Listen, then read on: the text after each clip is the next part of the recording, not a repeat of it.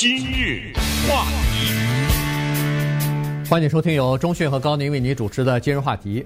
呃，这个在去年啊，疫情比较严重的时候啊，在全球各地都是这种情况，尤其美国的情况，呃，是呃比较糟糕的哈。在那个时候呢，我们也都知道，台湾的抗疫的情况是比较好的，至少是在从始至终啊都做得比较好，所以呢。呃，就有这么一个现象就出来了，在美国啊，尤其在我们洛杉矶啊，呃，旧金山呢，有不少的人呢就离开美国回到台湾去生活去了。那这个事情呢，在纽约时，在这个洛杉矶时报有一篇报道，呃，我们觉得很有意思啊，所以拿出来跟大家来分享一下。呃，有一些人对美国政府应对疫情这样的危机啊。呃，信心不足，认为说可能处理不好，再加上那个时候去年的三月份、四月份的时候呢，呃，加州已经开始全面的叫做封城了，全面的居家令都已经开始了，商业啊、学校啊，呃，全部停顿了，哈正常的生活也全部停顿了，大人在家上班，孩子在家上课，哦，甚至一开始的时候，可能连课都没法上哈，原因就是那个时候根本没有准备好。可是再一看新闻，再一看。呃，这个电视呢，台湾那边人家过得正常的生活，学生该上课上课也没戴口罩，呃，这个大人去正常的上班，呃，然后呃，全家可以正常的去出去逛个商店啊，吃个晚餐啊什么的都是正常的。于是，在这种情况之下，有一些人就是动了念头了，说，既然在美国全部都停顿了。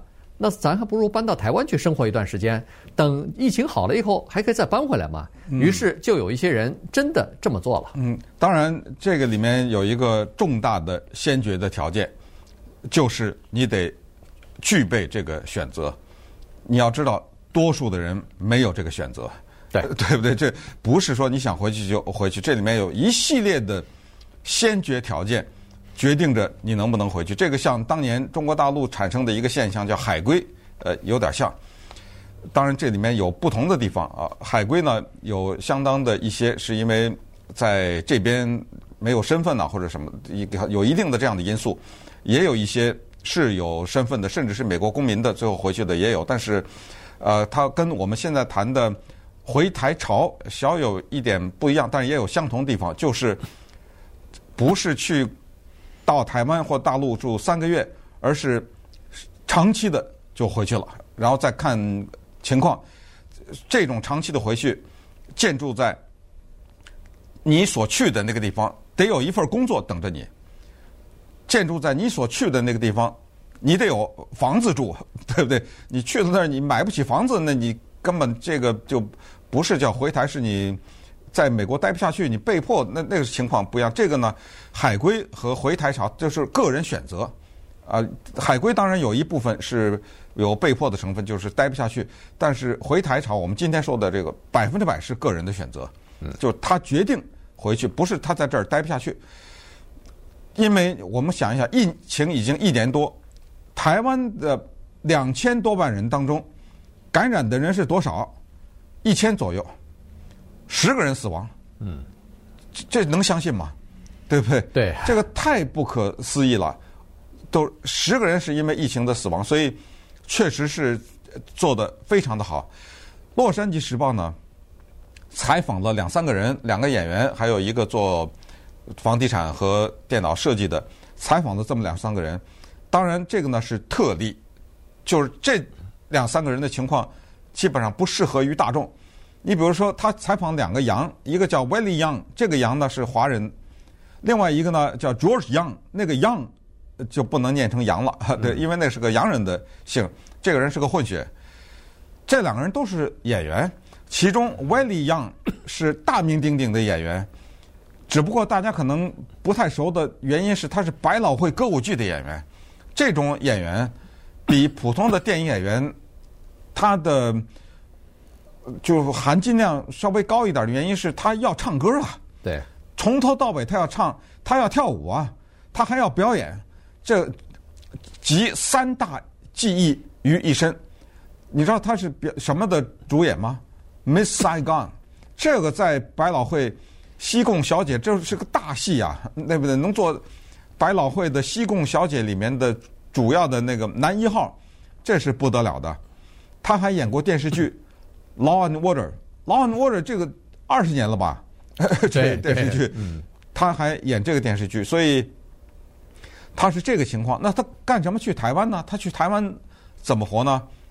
没有问题，因为台湾呢也演这些歌舞歌舞剧，而迪士尼的《Frozen》冰雪奇缘被搬到舞台上去了，他到台湾去主演这个去了，嗯、所以没有关系啊，对不对？对，而且呢，从呃《洛杉矶时报》报道的这个情况来看呢，就是大部分呃选择要去台湾去居住，咱们不管是说呃比较长期的居住哈，呃可能一两年，可能甚至有的人回去。就不准备回来了，都都有这种可能，就是完全搬回去了。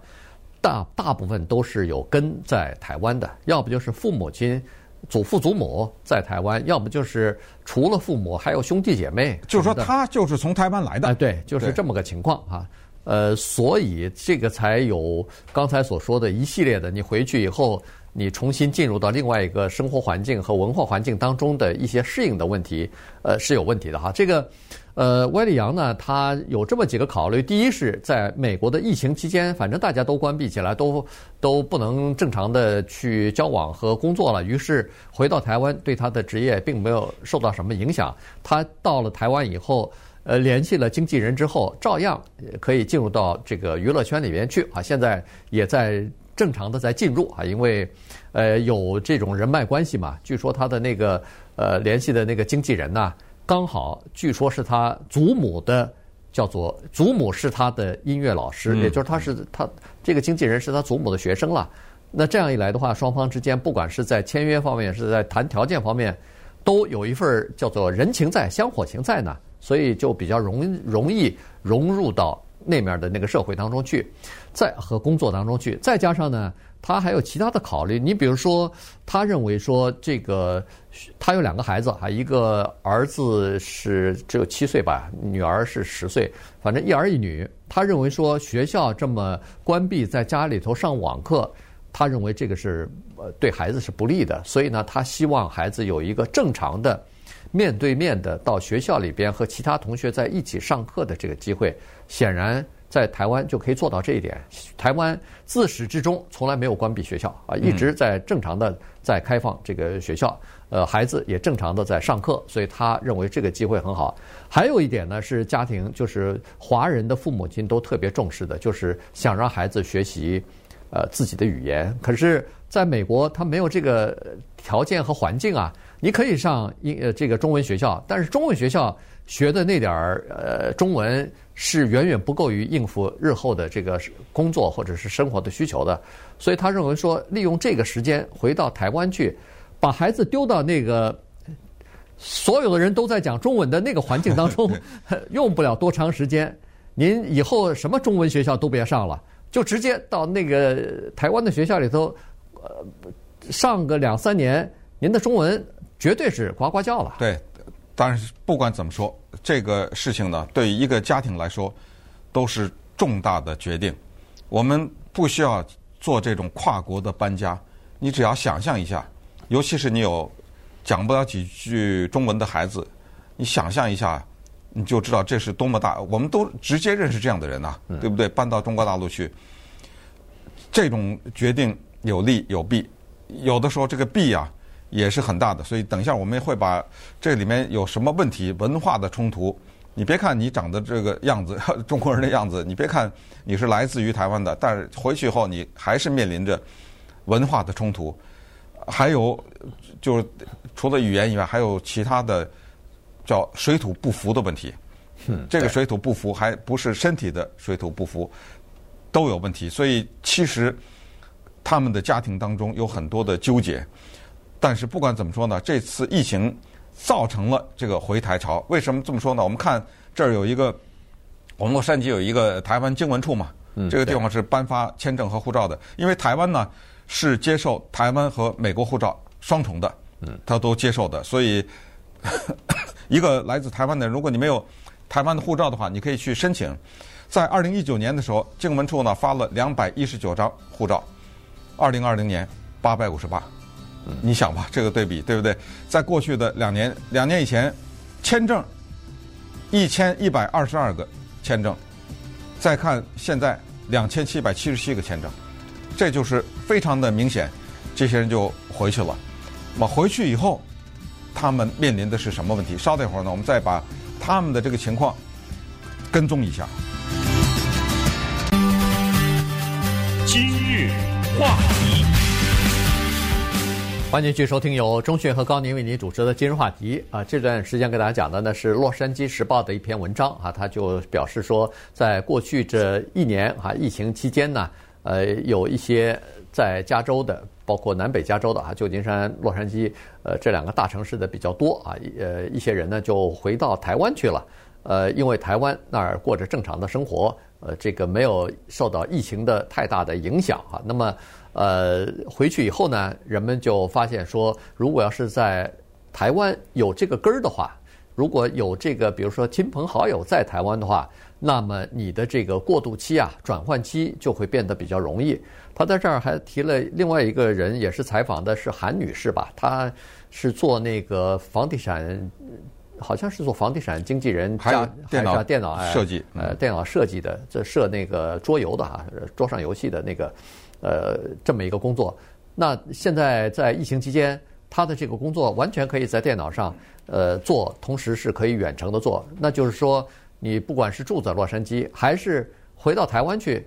做的事儿都是一样的，他继续可以做他的这个完成他的这个游戏的设计工作，同时把家就搬去了。为什么说在台湾有亲戚就有好处呢？原因是你看他搬到台南的时候，这是他的叔阿姨啊，还是他的这个姑姑啊？反正至少是有亲戚，在他要去的那个地方本来就有房子，所以就把这个房子说：“哎，你我们反正那房子也空着，你就住吧。”于是他就等于住进去了。你想。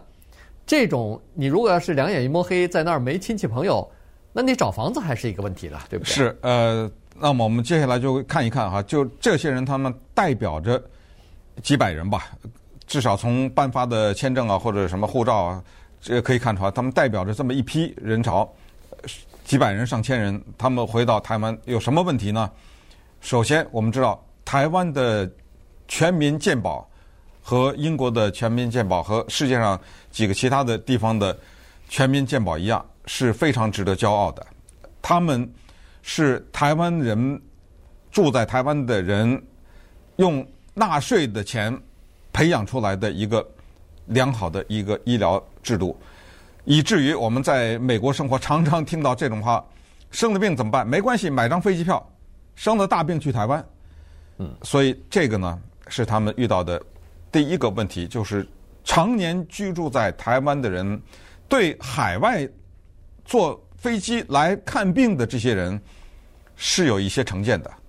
他们认为你们平时不交税，然后生病了以后来占便宜，对，有这种感觉。这个呢，还在社会上啊，蛮普遍的有这种感觉。其实我们还听说过，不光是这样，还有那种叫做鉴宝团呐。啊，啊对，呃，组团去台湾做体检呐，做什么这个全套的服务，然后一比较，哎呀，不知道比美国这便宜几百倍啊，什么之类，就花一点小钱能做，在美国要花很大钱做的一系列的动作，什么肠镜啊，什么，反正你就想吧，还有这种团呢，这个是他们面临的几个问题之一啊，就是可能会被别人议论，认为你们在生病的时候跑到我这儿来，这是第一个。第二呢？是孩子的抵抗，因为孩子他并没有要学习中文的愿望，那是大人的愿给的愿望，对不对？孩子搬去以后，包括韩女士，包括刚才说的好莱坞的这两个杨，都有这个问题。孩子已经不会讲中文，到了台湾，在学校里面呢，他们得上这种特殊的学学校，就双语学校。嗯，首先，当然双语学校很贵。还是刚才说的，你没有这个条件，你没法搬回去。你上这种国际学校，你得交得起这个学费，你才能去上。直接把孩子扔到当地的三年级、四年级，你这不是乱来吗？这老师讲什么，他根本听不懂啊。所以这个也是一个问题。第三大问题就是突然之间游戏规则变了。台湾也好，大陆也好，只要是华人，有一个东西是相当共通的。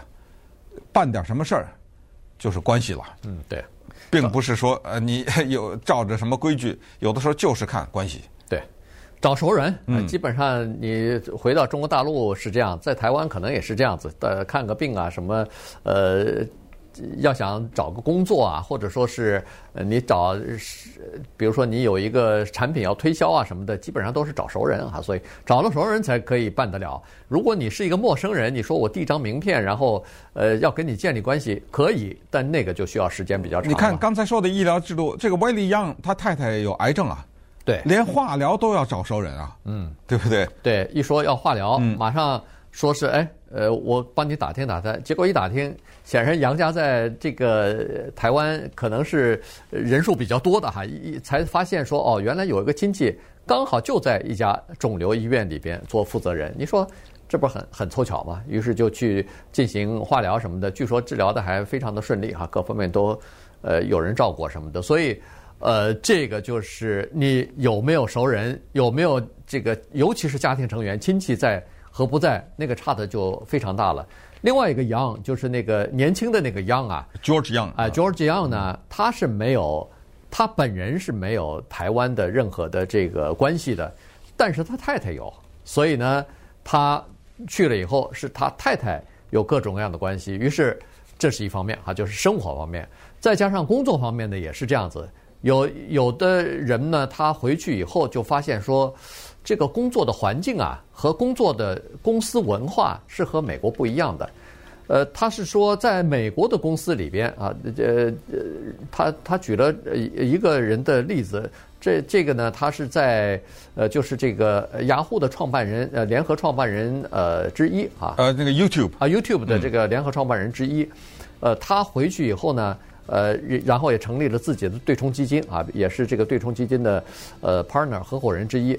他就说不习惯的是这个公司的文化，在美国呢，他特别习惯于手下的员工就是正面的和善意的建设性的，呃，对他提出来的意见呃进行挑战啊，提出不同的见解，提出自己的看法来。但是他说，在台湾呢，没有这个文化，老板说什么。就是什么，基本上是所有的东西都是自上而下的，从上面压下来一个任务，下面就拼命去完成去，基本上是这样子，而不是去挑战老板的规划到底有没有什么值得修改的地方和改进的地方，不是这样子，所以这个东西呢，让他感觉到有点不太习惯。